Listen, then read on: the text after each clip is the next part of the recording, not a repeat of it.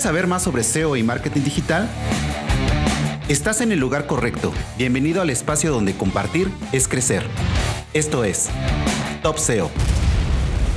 Bienvenidos, bienvenidas a este nuevo episodio de Top SEO. Hoy tenemos como invitada a Eli Ferrari. Eli nos va a hablar sobre SEO técnico y en especial sobre la importancia de los Core Web Vitals. Este podcast llega a ti gracias al patrocinio de SEMrush. SEMrush, la herramienta all-in-one que los SEOs y los profesionales de marketing utilizamos en nuestro día a día.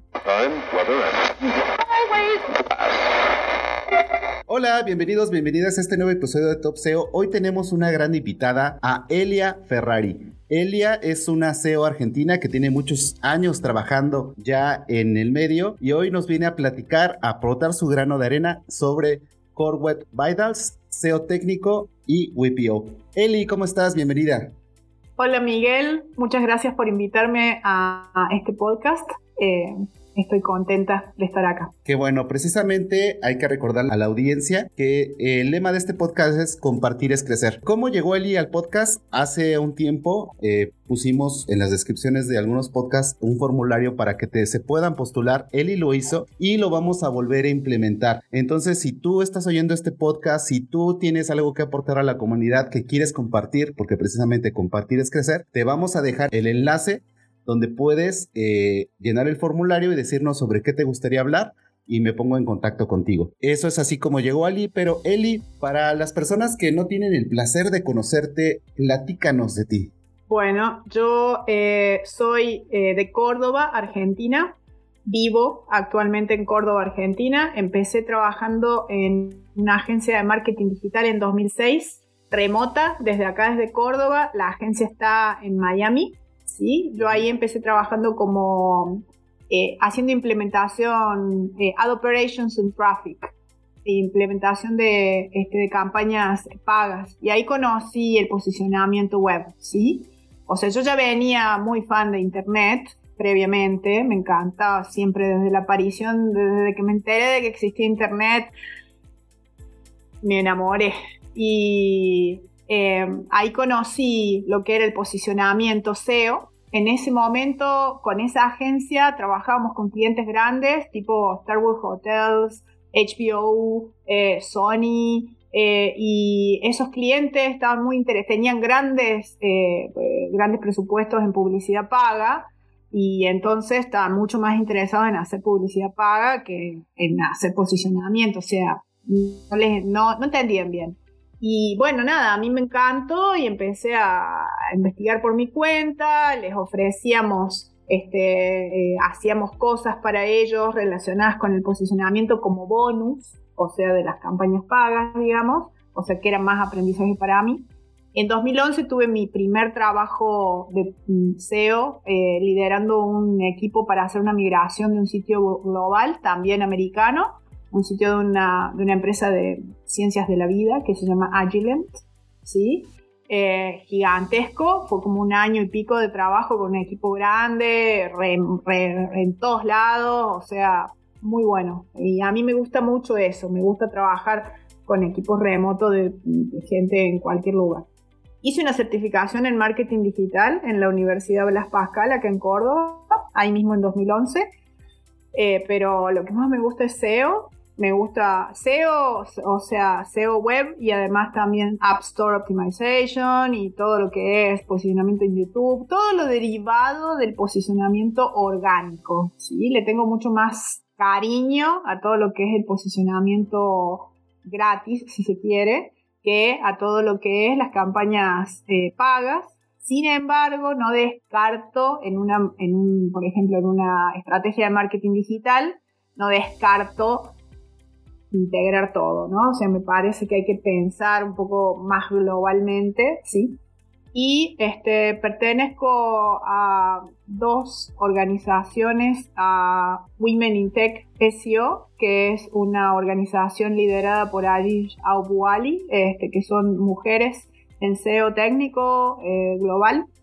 Y también a través de ahí de Women in Tech SEO eh, llegué a Latinos en SEO, que vos conoces, a las chicas de Latinos SEO.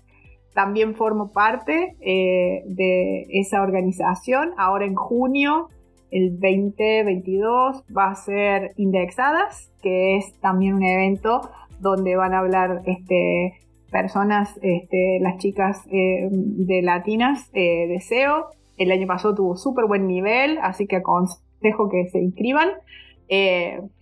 Aunque las ponentes van a ser mujeres, es para todo público sí, para toda, no es exclusivamente para mujeres, sino es, la idea es darle más visibilidad a las mujeres que estamos en la industria porque somos pocas todavía, entonces somos un porcentaje eh, más pequeño, entonces por eso, digamos, eh, nos juntamos. Además son espacios seguros para hacer preguntas y para compartir conocimiento entre nosotras, entonces eso también es algo que me, me gusta, ¿no? Pues muy interesante lo que nos platicas, Eli. O sea, tú debutaste en SEO o empezaste a hacer tus pininos en SEO, como se dice acá en México, con un sitio enorme y eso te dio, digámoslo así como tu bautizo de fuego y te dio esa experiencia que tienes en SEO técnico que le has demostrado en varios de tus proyectos. Y tocaste también otro punto muy importante. Eh, un saludo a todas las chicas de Latinas en SEO. Este, Tina. Eh, si ustedes están oyendo esto y están viendo esto, vayan, corran y regístrense en indexadas, de verdad, como bien lo comentaba Eli, es totalmente, no es, sí es una plataforma para darle visibilidad a las mujeres, pero no es excluyente, o sea, ustedes también pueden estar y de verdad encontramos ponencias muy, muy, muy interesantes y se trata precisamente también de darle espacio y voz a todas las, las, mujeres que trabajan en SEO que hacen cosas muy, muy interesantes. De verdad, créanmelo, que vale la pena escucharlas y vale la pena aprender de ellas, porque se aprende muchísimo. Bueno, vamos a empezar ahora sí con el tema que nos trae aquí en el podcast. Para las personas que están iniciando el SEO o para reafirmar lo que ya sabemos, Eli, ¿cuál es la importancia y qué son los Core Web Vitals? Bueno, los Core Web Vitals eh, son que vendrían a ser como, no sé cuál es la traducción, eh, se dice en, inglés, en todos los idiomas se los nombra así, o sea, una traducción al castellano sería señales vitales importantes, no sé. Eh, pero son una serie de métricas que, em, que, digamos, lo que identifican los Core Web Vitals es la experiencia de usuario, ¿sí? Entonces, un conjunto de señales que son esenciales para una buena experiencia de usuario y que Google utiliza en sus algoritmos para este, evaluar el nivel de, la usabilidad de la web. ¿sí? Esos serían los Core Web Vitals. Ok, súper bien. Sabemos que eh, estos Core Web Vitals tienen mediciones que son indicadores, que ese es el nombre preciso, que son fundamentales. ¿Qué nos puedes platicar? ¿Cuáles son y, por qué son importantes tomarlos en cuenta para SEO técnico y en especial para la experiencia del usuario? Bueno, em, a ver, esto va cambiando, últimamente ha cambiado más todavía, ¿sí? Entonces, digamos, hasta ahora estaban como clasificados como lo que Google dijo systems y ahora, hace unos pocos días, Google sacó todo lo relacionado con métricas de experiencia de usuario y bastantes cosas, las cosas más como más fuertes de SEO técnico, la sacó de lo de systems y la puso en lo de signals, o sea, en lo de señales. ¿Qué quiere decir esto? Quiere decir que estos, estas métricas, estos elementos, forman parte de, otros elementos importantes para que, eh, que, consideran la salud de nuestro sitio a nivel como más holístico. Entonces, por ejemplo, todo lo que es estas métricas tienen mucho que ver con el contenido. Entonces, Dentro de lo que es el contenido, yo tengo el contenido que es la información que el usuario está buscando y que yo le proporciono, ¿sí? Y a su vez, como parte de eso está la experiencia que va a tener el usuario cuando llegue al sitio. Entonces, las principales métricas de Core Web Vital, las primeras, no son las únicas, son lo que se llama Largest Contentful Paint, que tiene que ver con la velocidad de carga de la página, que el usuario llegue a la página y que el contenido se cargue para que el usuario lo pueda ver inmediatamente de llegar a la página y no tenga que esperar. Después tenemos el First Input Delay, que tiene que ver con la posibilidad del usuario de interactuar con la página, ¿sí? Rápidamente, lo más rápidamente. Y después lo que se llama el eh, Cumulative Layout Shift o CLS. Todas estas métricas las podemos decir la letra, ¿sí? L, C, P, la primera, la segunda podemos decir F, I, D y la tercera podemos decir C, L, S y no tenemos que decir todas las palabras en inglés, pero básicamente el tema es que este último, Cumulative Layout Shift, es, tiene que ver con la estabilidad de los elementos en la página. ¿Esto qué quiere decir? Quiere decir que el usuario, cuando ya le bajo el contenido, lo está leyendo. Eh, tiene, este, o sea, puede interactuar, o sea, va a pasar algo si hace clic. Y los elementos para hacerle clic o para interactuar están en un lugar, se quedaron quietos en el mismo lugar. Entonces, eh, la persona le hace clic a eso y no se le va a haber corrido el botón y le hizo clic a otra cosa y entonces fue a parar a otro lado porque no le no no se le movió el link o el botón antes de eh, eh, poderle hacer el clic. Entonces, a eso se refiere. Se refiere a que el usuario llegue a la información y pueda, pueda encontrarla, leerla e interactuar de manera con una buena experiencia, ¿sí? Entonces ese sería como, como los Core Web Vitals y para qué sirven. Son muy importantes precisamente por esto que dices, ¿no? Por la experiencia del usuario. Todas estas métricas Google, me imagino, tú eres la que sabes más, las fue creando precisamente para que tengamos un estándar en esa experiencia del usuario, porque cuántas veces no nos ha pasado que entramos a un sitio web y le vas a dar clic, precisamente hablando ahorita del último,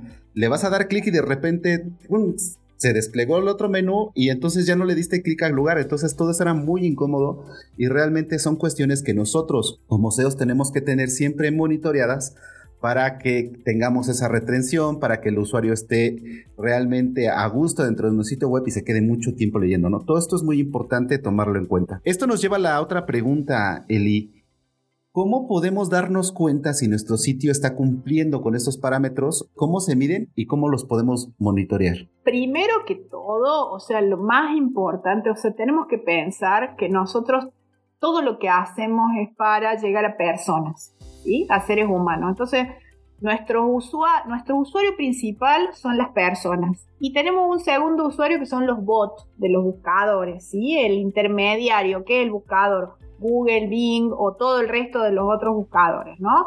Digamos, ese sería como, como el cartero. Yo te mando una carta, se la doy al cartero y el cartero te, llega. Y tenemos que también ser coherentes con el intermediario para, que para, que las, para podernos comunicar con las personas. Pero de última siempre son los seres humanos, ¿sí? Entonces hay una serie de herramientas para poder medir estas métricas, ¿sí? Entonces, por ejemplo, podemos medir, hay una, em, hay una herramienta que se llama PageSpeed, ¿sí? PageSpeed Insight, que es de Google y que lo que nos eh, proporciona son métricas simuladas más métricas orgánicas que son traídas por Google de los datos que, recaba de los de, de, Chrome, básicamente, ¿no? De la gente interactuando, los usuarios que interactúan con Chrome. Después está el Lighthouse, que son métricas simuladas directamente, ¿sí? Entonces, que nos sirven a nosotros también para, para nosotros testear. Y después está eh, Core Web Vitals, que es, son las métricas, son orgánicas. Esto quiere decir que son métricas que Google saca de, este, de los usuarios. También de Chrome, eh, de, eh, de, un estudio que hace que se llama Chrome UX eh, entonces de ahí saca esas métricas, ¿sí? Bueno, y después, por ejemplo, a mí personalmente me gusta otro sitio que me encanta y que eh, trae todas las métricas también, que se llama Web Page, Web Page Test, ¿sí? webpagetest.org.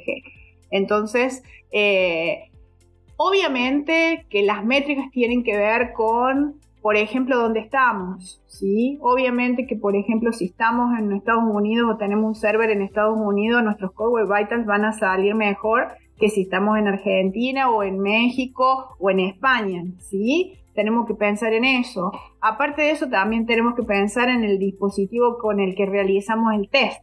No es lo mismo que lo realicemos con un este, qué sé yo, con una, eh, laptop súper potente o una Mac, por ejemplo, que, que lo realicemos con un smartphone no, no, o sea, no tan potente. Y después también tenemos que pensar en la cantidad de extensiones que tenemos en el navegador donde estamos haciendo el test.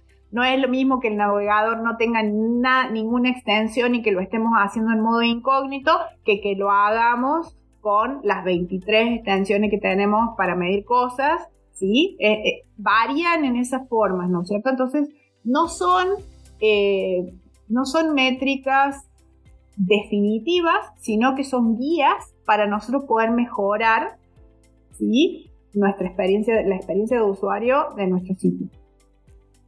Súper interesante todo lo que nos platicas, Eli. Y también ahorita me vino a la memoria lo que eh, hace unos cuantos días, yo creo que un poquito más de un mes, eh, comentaba John Mueller, ¿no? Que son directrices que son importantes de cumplir más no que sean eh, determinantes para ayudar al posicionamiento de un sitio web. Quiero expresar mi opinión. Yo siento que todo lo que sea mejor para el usuario, a final de cuentas, tú lo acabas de decir mejor que nadie, tenemos que trabajar para personas, para los usuarios. O sea, hacer SEO sí es hacerle la vida más fácil a Google, pero también sin dejar de lado al usuario, ¿no? Porque fíjate que en la agencia nos han llegado de, repente consultorías o personas que dicen, es que no puedo este, subir, ¿no? Este parámetro el que tú quieras y mandes. Si es algo que realmente no te causa un problema con el usuario, que no está afectando, que el usuario no puede interactuar con tu sitio web, ¿qué tan recomendable es invertir tiempo esfuerzo y dinero en este tipo de, solucionar este tipo de cuestiones. Hay un artículo de ahí en la parte en el, en el sitio web dev, ¿viste? En el sitio de los Core Web Vitals, eh, que se llama El impacto de negocios de los Core Web Vitals. Es un artículo de 2021, me parece. Bueno, yo ese artículo lo tomo como así como, como guía ¿no es cierto? Porque me parece muy, muy importante. ¿Por qué? Porque hay una parte del artículo donde hay una imagen que dice, pensando acerca del core, de Core Web Vitals, ¿sí? Entonces muestra cómo lo ven, cómo, cómo uno determina cuál es, en qué nivel está uno de Core Web Vitals. Entonces es, las personas cuando llegan al sitio si son felices y vuelven al sitio, entonces quiere decir que los Core Web Vitals están funcionando bien. Eh, sin pensar en las... No estamos pensando en las métricas, estamos pensando en cómo sabemos que las personas eh, eh, se quedan en el sitio. Bueno, el tiempo desde que están en el sitio, la cantidad de páginas que navegan y las conversiones, interacciones que tienen en el sitio, ¿sí? Entonces ahí nosotros vamos a ver Después tenemos, por ejemplo, los product managers, que cuál es la, medida de que nuestros Core Web Vitals están funcionando bien, que las features que le han agregado al sitio, qué sé yo, sean muy utilizadas por los usuarios. Otra vez volvemos a las personas, ¿sí? Entonces, ahí esa es la medida del, de cómo se llama, del éxito este, eh, de estas cosas. Y después tenemos los devs, que le hacen cosas al sitio, le hacen mejoras y les agregan cosas. Y bueno, y si ese trabajo también está ayudando a que las personas eh, conviertan y que las personas además, por ejemplo, en los sitios, por ejemplo, vamos a poner de, eh, ejemplo un sitio de e-commerce, generalmente las personas eh, tienen la posibilidad de dejar sus opiniones, ¿sí? Y generalmente las personas cuando las operaciones que van a hacer al sitio de e-commerce son fáciles, rápidas y seguras, están contentas. Más allá del producto que compraron, la facilidad de lograr hacer eso, ¿sí? Y finalmente, a la gente de negocio, o sea, a la gente que es la que maneja, la que corta el bacalao, como dicen, bueno, ¿cuál es? Es el crecimiento del negocio, ¿no? Que la página sea realmente redituable, que se note un crecimiento. Entonces ahí nosotros tenemos una base para saber si nuestros Core Web Vitals y las métricas de nuestros Core Web Vitals, si las mejoramos, por ejemplo, nos van a mejorar esos factores que acabo de nombrar, ¿sí? Entonces siempre hay que atar eh, los Core Web Vitals y todo lo que es experiencia del usuario a, eh, a estos factores que acabo de nombrar más que a las métricas. A lo mejor nunca vamos a llegar al 100 perfecto, pero si estas métricas van en aumento y van mejorando y las tenemos en cuenta, ¿sí? Y entonces ahí me parece que esa, sería como la base de cómo medir y cómo decidir eh, priorizar eh, la mejora en, los Core me encanta todo lo que acabas de comentar, Eli, porque precisamente esa es la mentalidad para las personas que oyen este podcast, porque sabemos que hay muchas personas que, que oyen este podcast que están empezando en SEO, es no obsesionarse ni con las métricas ni con el posicionamiento. Lo más importante es el negocio. Recordemos que tenemos que ser consultores. Un consultor tiene que escuchar eh, las necesidades del el cliente, la marca con la que estemos trabajando y con esas necesidades y con lo que tenemos a la mano, ver cómo podemos mejorar el rendimiento. Eh, ¿Por qué? Porque me imagino que tú también lo has visto, empezaste con sitios web muy grandes, de repente va a haber algún cambio que vas a ver que dices, es que esto me lo están marcando las métricas, que es importante que lo tenemos que arreglar porque las bajan, pero a lo mejor supone un esfuerzo grandísimo técnicamente por la tecnología en la que está hecho el sitio. Entonces ahí es donde uno tiene que aprender a discriminar estas características que tú perfectamente nos comentabas. Y hablando de técnica, que precisamente también estamos hablando de SEO técnico, tocaste un punto muy importante. ¿En dónde está ubicado nuestro servidor? ¿Qué tecnología utilizamos en el sitio web? ¿Cuáles serían las recomendaciones o con base en tu experiencia, eh, qué es lo que más te resulta utilizar una CDN? Platícanos. Ah, yo soy muy fan de las CDNs, ¿sí? O sea, digamos, a ver, por un lado soy fan de lo simple, ¿sí? Entonces lo primero que hay que ver, hay que juntar a los, a los que se dicen, los que se llaman stakeholders, digamos, a la gente, a las distintas personas que están dentro de lo que... No es lo mismo hacer un sitio web de, uno propio, por ejemplo, para, qué sé yo, para monetizar, para nichos, ponele, bueno, ahí que prefiero yo, CDN, WordPress. Chao. O sea, ¿por qué? Porque me gusta WordPress y porque eh, me parece que la CDN lo que hacen es mejorar la performance, ¿no es cierto? Y eh, sacarme de, sacarme de la cabeza muchas cosas técnicas. Pero si yo voy a trabajar con alguien que es más grande, ¿sí? O sea, que es un sitio de una empresa más grande y qué sé yo, tengo que también ponerme en el lugar de eh, de, toda esta, esta, esta gente, de la gente y de la empresa, ¿sí? Entonces, ¿a quién tengo que escuchar? Y tengo que escuchar a la, a la mesa de directores o a la gente de los negocios que quieren, ¿no es cierto?, que quieren hacer y cuánto están dispuestos a invertir y cuánto tiempo están dispuestos a esperar, ¿sí? Y después de ahí también tengo que ver, por ejemplo, los equipos de desarrollo que tienen sus propias métricas y sus propios eh, eh, goals, ¿sí? Sus propios objetivos entonces, y que me tienen que priorizar a mí, por ejemplo, porque a lo mejor eligieron, qué sé yo, caso real que me pasó, estaba trabajando en una empresa grande, ¿sí? Este, entonces eh, habían decidido hacer una eh, migración de la marca y decidieron hacer, eh, además de eso, una migración del, CMS que tenían y habían decidido, el equipo técnico había decidido migrar a Contentful, que es un headless, y que además es, bueno, nada, puro JavaScript. Entonces, este, complicado para SEO, digamos, ¿no es cierto? Entonces, o sea, ¿qué había que Yo no podía ir a decir, ay, no, Contentful no, porque JavaScript. No, o sea, ¿qué tenía que hacer? Aprender cómo era todo esto y ver cuál era, cuál era la cosa que, por ejemplo, los equipos técnicos iban a tener que sí o sí o sí estar pendientes en mi opinión personal, era el renderizado, ¿sí? Porque, qué sé yo, estaba basado en Angular y Angular hace updates y rompe todo y entonces se rompía el renderizado, entonces bueno, el renderizado no es algo simple técnicamente, entonces había, había que tener por lo menos uno o dos recursos para eh, vigilar eso y arreglarlo si se rompía, ¿sí? Para que, ¿Por qué? Porque las personas que llegaban, por ejemplo, o sea, ¿qué pasa cuando se rompía el renderizado? Teníamos puro tráfico directo y bajaba el orgánico, bajaba todo lo otro porque el buscador no lo leía el sitio. Entonces, bueno, detalles, pero me parece a mí que, por ejemplo, en el caso de la CDN, eh, me parece que es un buen recurso para eh, resolver cuestiones técnicas de performance de las páginas, ¿sí? Eh, sin necesidad de inventar la rueda, ¿no es cierto? Y a estas alturas del siglo no es caro, porque antes, por ejemplo, que yo hace 10 años, era caro hacer algo así, ¿no es cierto? Y además lo adicional de la CDN es que el tema de la seguridad también, ¿no es cierto? Entonces, para que no nos hackeen.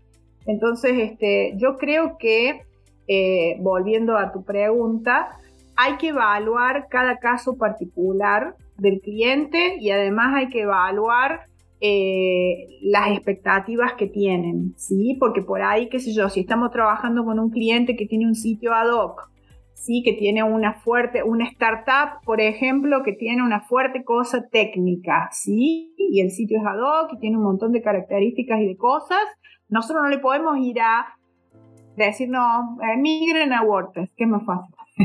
no, tenemos que ver qué podemos hacer con eso y tenemos que ver de presentarnos a priorizar ya con lo, por ejemplo, con los equipos técnicos, para, este, para poder lograr también un resultado que sea, este, por ahí yo veo que en algunas startups el equipo técnico tiene el liderazgo y entonces están como muy metidos en la cuestión muy técnica de las cosas que funcionan de manera maravillosa y técnica y no están pensando en las personas que van a ir a utilizar esas cosas, ¿sí? Que van a llegar al sitio y que, y que, van, a, y que van a necesitar hacer cosas ahí por ahí en ese momento el, rol del SEO, aunque sea un SEO técnico, es tratar de hacerles recordar que estamos trabajando para personas.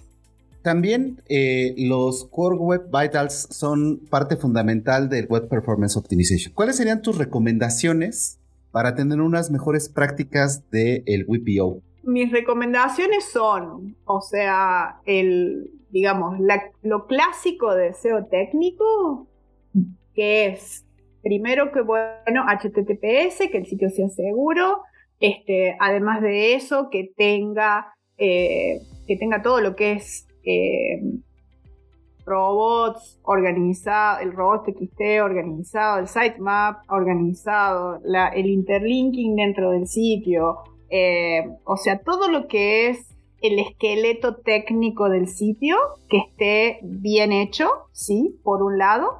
Por el otro lado, no importa el CMS que, elijamos y no importa tampoco, tenemos que tener muy en claro las métricas que tienen esa, qué es lo que nos dan de ventaja, ¿sí? O sea, eh, qué ventaja nos da eh, tener un hosting caro o un hosting más barato, qué ventaja nos da eh, la nube, Amazon Web Services, o sea, depende de nuestras posibilidades, tenemos que ver cuál es la ventaja que nos da y la ventaja es la interacción con las personas y de última las conversiones, que las personas logren hacer, o sea, que lleguen, que sea, que lleguen las personas que nos buscan o que buscan nuestro producto, servicio o la información que les brindamos y a su vez que logren, eh, logren concretar y que eso se vea en un crecimiento a nivel negocio, ¿sí?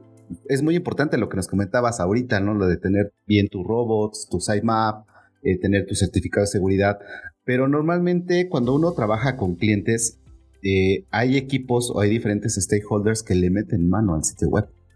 Entonces, eh, te suben imágenes enormes, te suben textos enormes, te copian y pegan y te lo ponen ahí en el sitio web, ¿no? Si utilizas un CMS y llegan a afectar también el rendimiento del sitio web. Eh, ¿cuáles, ¿Cuáles serían las mejores prácticas que tú nos recomiendas? Por ejemplo, optimizar imágenes, optimizar el, comprimir el contenido, comprimir el JavaScript, utilizar la magnificación de CSS.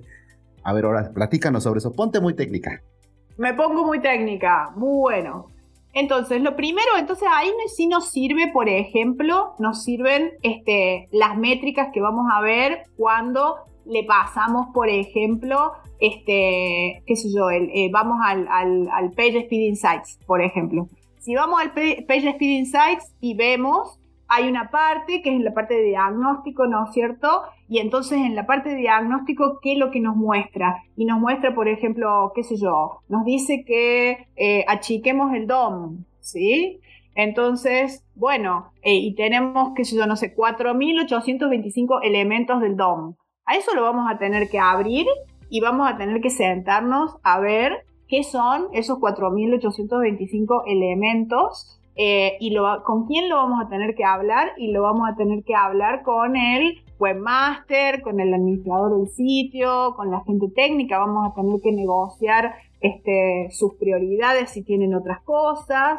Después, por ejemplo, qué sé yo, eh, las fuentes. Las fuentes también hay que asegurarse de que la fuente que hayamos elegido, hay muchas empresas que se hacen hacer fuentes de letras específicas para esa empresa, ¿sí? Y este, bueno, a veces las fuentes son, son pesadas, entonces hay que pedir que rehagan o que trabajen para que la fuente no sea tan pesada, ¿sí? Además de eso, eh, tenemos que pensar en una fuente alternativa para que cuando la fuente está eh, bajando, pensar en, por ejemplo, los browsers o los teléfonos que no tienen tanta velocidad para que baje una fuente alternativa eh, free y que sea más barata. Después, por ejemplo, el third party code, que es todas las métricas. Nosotros tenemos qué sé yo, el código de Google Analytics, el código de Omniture si usamos Omniture, el código de, tenemos 25 cosas, eh, qué sé yo, de los, el pixel de Facebook, el pixel de Twitter, el pixel, entonces tenemos un montón de, third party code que hay cosas que las podemos sacar, o sea que no, no, nos hace falta y las podemos sacar, pero hay otras cosas que las necesitamos tener sí o sí en el sitio, entonces tenemos que trabajar otra vez con las personas de desarrollo para que minimicen la cantidad de, este, el impacto que tiene eso eh, en nuestro sitio. Por ejemplo, qué sé yo, si tenemos Hotjar, o si tenemos eh, Google Tag Manager, ¿sí? O sea, no podemos agarrar y decir, bueno, saquemos este, el pixel de Facebook, saquemos Google Tag Manager, saquemos Hotjar y saquemos Google Analytics porque necesitamos esas cosas. Después también, por ejemplo, hay que mirar todo lo que es la ejecución de JavaScript. Entonces, la mayoría de los sitios ahora tienen mucho JavaScript. Entonces hay que mirar eso también para que, este, para que el tiempo de ejecución baje, ¿sí? Probablemente si el sitio tiene, por ejemplo, si tenemos un, eh, un CMS como Contentful, que es puro JavaScript, no vamos a llegar a un verde, no vamos a llegar a un número que sea verde para Google, pero sí vamos a lograr una mejora, ¿sí? Y después, por ejemplo, la otra cosa es el tema del caché para eh, servir, eh, para servir eh, static assets. No sé, todo lo que se pueda cachear, se puede, hay que verlo de, hay que ver de cachearlo para que mejore también la eficiencia de bajar el sitio. Y después, ¿qué más? ¿Qué otra cosa? Bueno, el tema del, tamaño de las imágenes que vos dijiste, eso se puede, si hay múltiples usuarios que suben imágenes, eso se podría hacer desde el CMS, establecer una, un criterio de, este, del peso máximo de las imágenes y de la resolución máxima de las imágenes para que no los dejen este, em, no los dejen, no, no, que las personas que suben contenido al sitio no puedan subir imágenes, por ejemplo, que sean muy pesadas, ¿sí? Este, o elementos que, eh, que vayan a, Eso no es difícil de hacer. O sea, esa es la otra cosa. Y en el caso de que estemos haciendo un diagnóstico del sitio, ¿sí? Y vemos un montón de imágenes que ya son, que son súper pesadas y qué sé yo, depende del tipo de eh, CMS que tengamos, podemos pedirle a la gente que de un plumazo le baje el peso a todas las imágenes y después podemos empezar con las páginas principales que tienen más tráfico y que tienen más valor económico a mejorarlas una por una y imagen por imagen y después vamos con el resto, ¿sí? Pero podemos establecer una serie de reglas y trabajar eh, para que no se, no se acumule más todo esto de, este, em, ¿qué te digo? De la fuente, las imágenes, las cosas pesadas, todo lo que entorpece eh, la interacción del sitio con los usuarios. Sí, es súper importante lo que nos comentas, Eli, porque nosotros aquí en la agencia hemos visto que de repente hay gente que dice, es que mi sitio está muy lento, ¿no? Y, le, corres una herramienta y dices, ay, comprime tus imágenes, ¿no? O sea, porque, porque de repente llegan los diseñadores y nos mandan unas imágenes bien bonitas de 5000 por 5000, pero es lo que yo siempre digo en los cursos y siempre digo cuando me invitan a dar una ponencia ¿Dónde vas a presentar realmente en una pantalla una imagen de 5000 píxeles por 5000 píxeles. Nunca la vamos a hacer. Entonces, algo que también yo siempre digo es que presenten las imágenes en el, en el tamaño adecuado. Hay diferentes herramientas, como yo utilizo una, una extensión de Chrome que se llama Web Developer, que tiene una parte donde le dices, este, muéstrame el, en, qué, en qué tamaño se está desplegando en cada pantalla la imagen, ¿no? Y la subes en, ese, en eso. Y a final de cuentas, todo esto es SEO. Recordemos que SEO es optimización. ¿Y qué es optimización?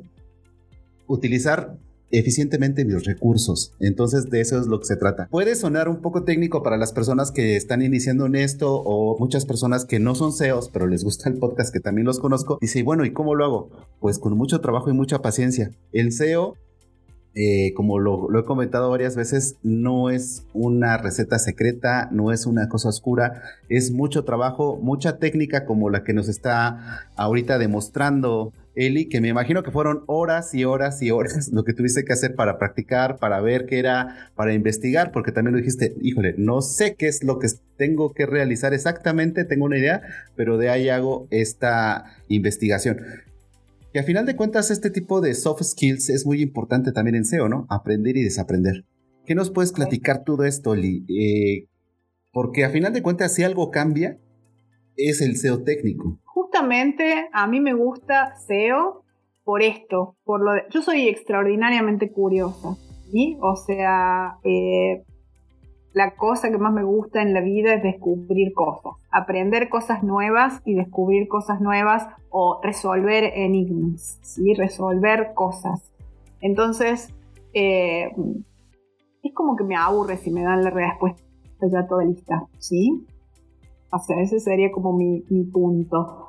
Entonces, a mí me gusta mucho SEO porque la mitad de las veces la respuesta no la vamos a encontrar por más que googleemos y busquemos y leemos toda la documentación, pero la respuesta específica para eso que estamos tratando de resolver la tenemos que inventar nosotros. O la tenemos que deducir nosotros desde eh, todo esto que vamos este, leyendo. Y por otro lado, como cambia todo el tiempo y como no hay una fórmula, no hay una cosa de, ah, bueno, si haces estas 10 cosas, vas a tener todas las métricas perfectas y vas a posicionar en, el, primer lugar. O, por ejemplo, este, bueno, qué sé yo, cuando uno se sienta con esta empresa de, de tarjetas de crédito de acá Argentina, la primera vez que me pusieron ahí adelante de la mesa de directores, todas unas personas muy poderosas ahí mirándome, y yo parada y entonces me dijeron, queremos llegar al primer lugar en Argentina para la palabra naranja, que es una fruta y un color, y en ese momento y en el resto de los otros países hispanoparlantes uno busca naranja y ¿qué le aparecen? La fruta y el color. Y acá querían que apareciera primero la empresa financiera, ¿sí? Entonces, bueno, ¿era realizable? Por supuesto. ¿Cuánto tiempo iba a tardar en realizarlo? O sea, no les podía decir, bueno, el día 23 de diciembre de, 2017 este, vamos a llegar al primer... No.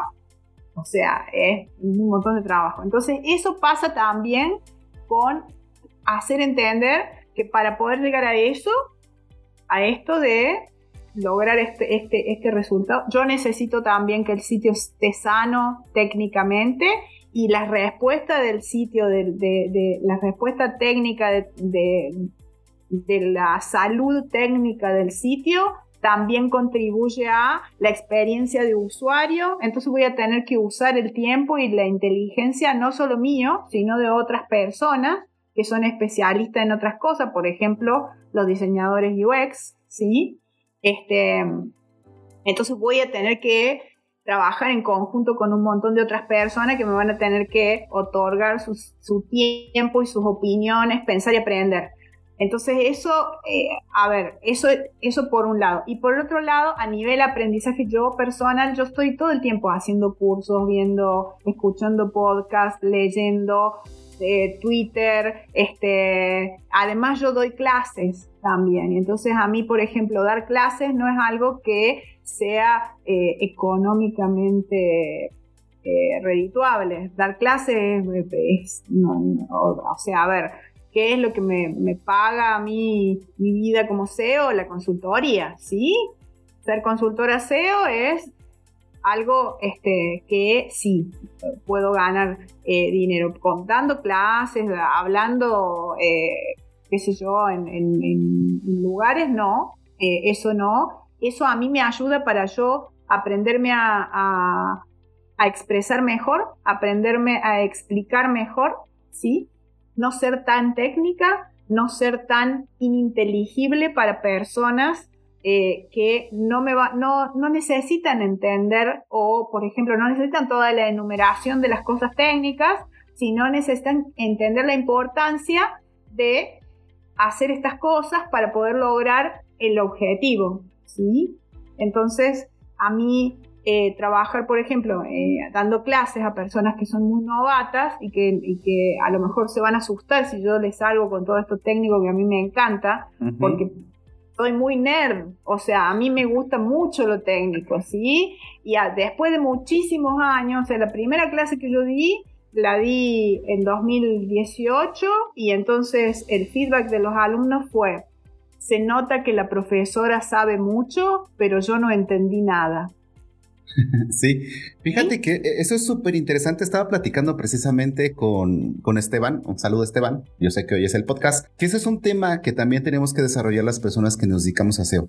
Somos tan apasionadas o somos tan nerds, como tú lo acabas de decir, que nos gusta tanto que muchas veces perdemos de vista lo importante que es la comunicación para las personas que no se dedican a hacer SEO. Es algo que, en lo que estamos trabajando y que venimos platicando hace muchos años. En Latinoamérica no está tan avanzado dentro de, dentro de las marcas, dentro del ambiente del marketing digital, el SEO. ¿Por qué? Porque sí hay como ese halo oscuro que dicen, ah, no, pues es que yo bueno, hace muchos años aquí había una agencia en México que decía que, que ellos tenían los secretos de Google. Entonces, eh, ese tipo de cosas le hizo mucho daño a la industria y hay gente que lo sigue diciendo. Pero entonces hay que entender que tenemos que dejar de pensar un poco como CEOs, pero también hay que transmitir las ideas de una manera eficaz. Y qué mejor que dar clases, ¿no? Porque precisamente como eh, alguna vez leí por ahí, ¿quieres reafirmar lo que sabes? Da una clase. Entonces ahí te van a, te van a cuestionar los alumnos, te van a preguntar cosas que tú a lo mejor no tenías en el radar, eh, eh, etcétera, etcétera. Entonces eso es muy importante. Y me quedo con el punto que tú dijiste. No ser tan técnico y hacer que las demás personas entiendan la importancia de lo que uno realiza. Eso es fundamental. Esta pregunta yo sé que va a ser así medio, medio rara porque nadie, no tenemos una bolita de cristal para saber. Pero esto cambia constantemente. ¿Cómo crees que afecte o hacia dónde va todo el SEO técnico en cuestiones de lo que estamos viviendo ahorita con la inteligencia artificial?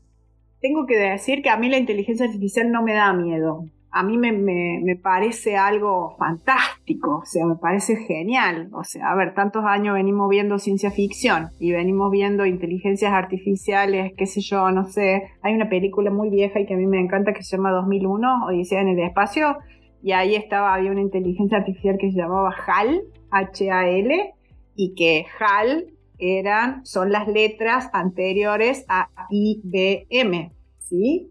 O sea, H-A-L, o sea, era lo más, en ese momento lo más avanzado era IBM.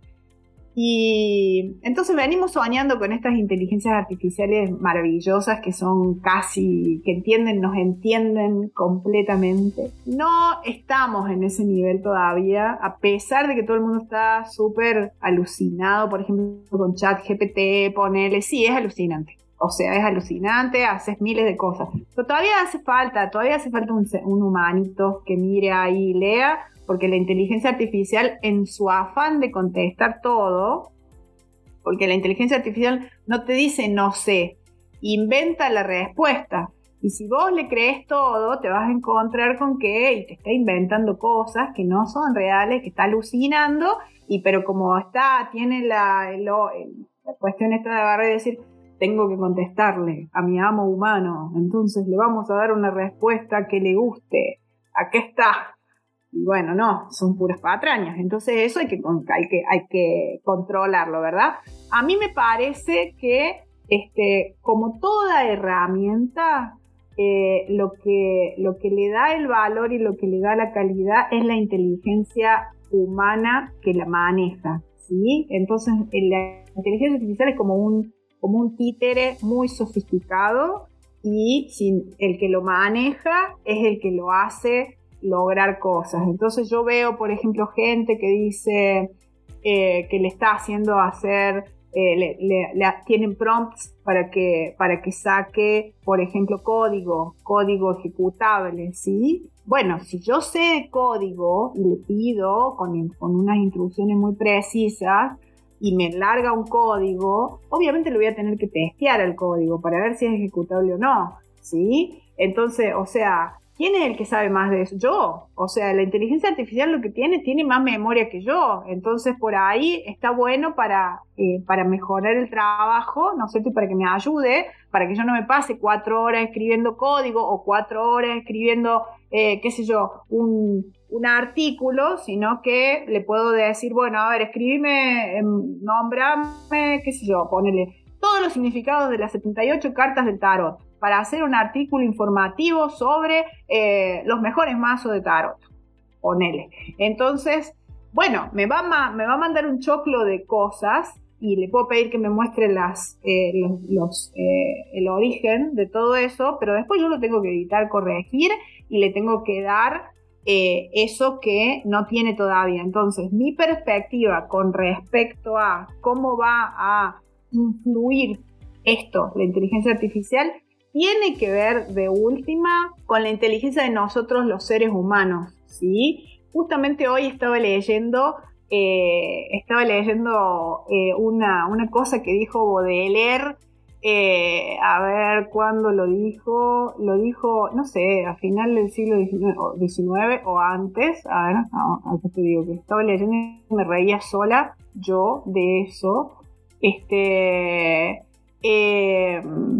Bueno, en la, a mediados del siglo XIX, este, cuando apareció la fotografía, sí, había un montón de críticos y comentadores, entre ellos Baudelaire, que además era poeta, que se murió en 1867, y entonces él dijo, si la fotografía, si se le permite a la fotografía este, hacer creaciones artísticas este, para algunas de las actividades artísticas, este, no va a pasar mucho tiempo eh, antes de que este, suplante o corrompa eh, todo el arte y gracias a la estupidez, la estupidez de las masas. ¿sí?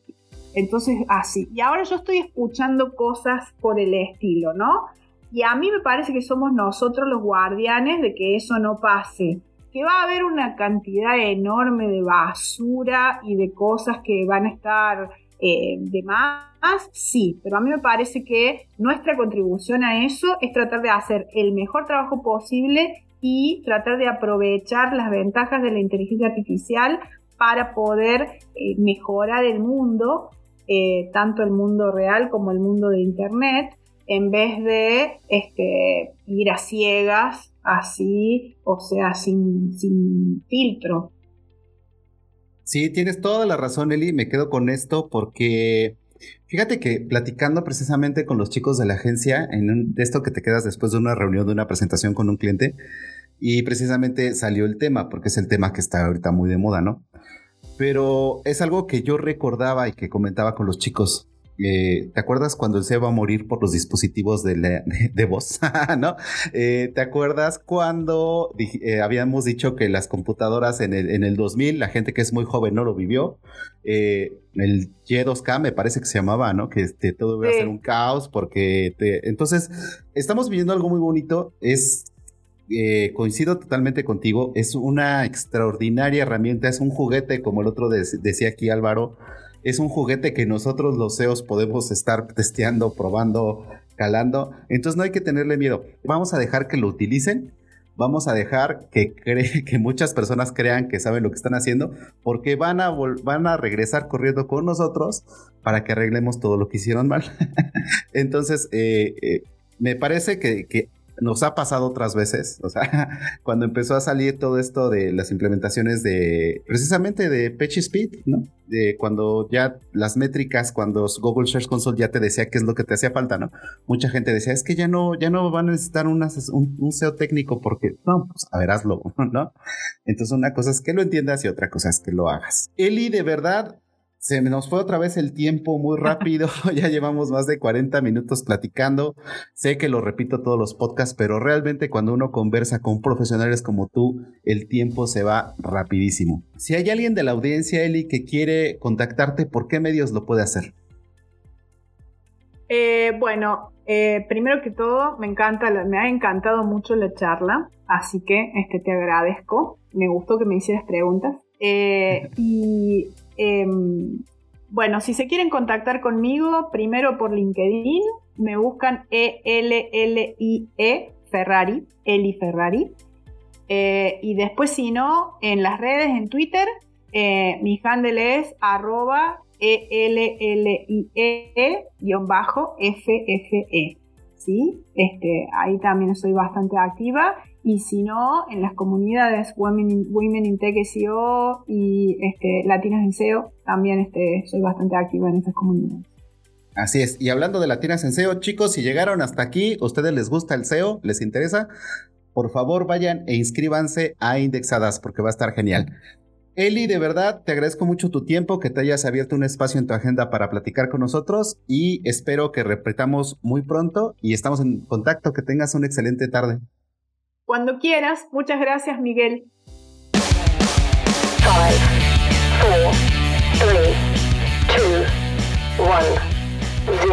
Gracias por llegar hasta aquí. Esperamos seguir contando con tu presencia en nuestro siguiente episodio. Si te gustó este podcast, recomiéndanos, suscríbete y comparte. Esto fue Top SEO. Suspect is armed and dangerous. I repeat, the suspect is armed and dangerous.